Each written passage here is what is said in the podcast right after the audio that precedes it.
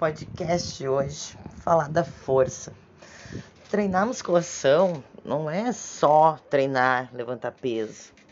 É um tempo para meditar, pensar na vida, fazer força, conseguir entender teu corpo, sentir onde está cada articulação, ver se ela está com mobilidade ou não está.